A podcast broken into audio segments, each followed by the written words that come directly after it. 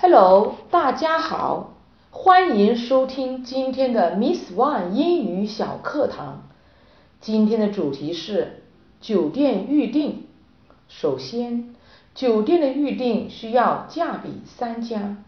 在预订酒店之前，需要查看该酒店的各种评价，尤其是差评，做到心中有数。现在我们用情景对话的方式学习预订酒店的日常用语。情景一，提出预订请求。Hello, this is Grand Hotel. Can I help you, madam? Hello, this is Grand Hotel. Can I help you, madam? 您好。 这里是格兰德酒店，我能帮您吗？Yes, I'd like to book a room. Yes, I'd like to book a room. 是的，我需要预订一间房。Book, book，动词，预订、登记。情景二，选房间。Sure. Would you like a single room or a double room? Sure. Would you like a single room or a double room? 好的，你想订单人房还是双人房？Single room. Single room 词组单人房。Double room. Double room 词组双人房。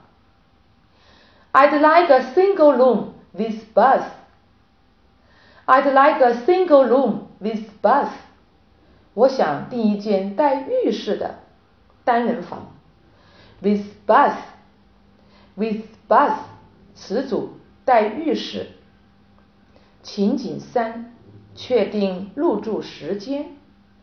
When will you arrive at our hotel, madam? When will you arrive at our hotel, madam? 您什么时候能到达，女士？Arrive at, arrive at 词组到达某地。Around fifteen to four this afternoon. Around fifteen to four this afternoon. 大约今天下午三点四十五分。情景四。 询问价钱。What's the rate, please? What's the rate, please? 请问房费是多少？Rate, rate 名词，房费。It's eighty dollars one day. It's eighty dollars one day. 一天八十美元。情景五，询问逗留时间。how long will you intend to stay?